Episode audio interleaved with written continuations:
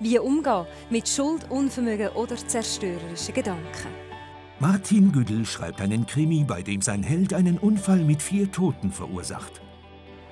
Philipp Keller häuft in jungen Jahren eine Schuldenlast an, die zwei Jahrzehnte an ihm nagt.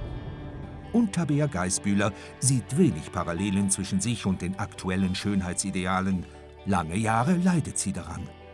Mit mir im Reinen im Fenster zum Sonntag.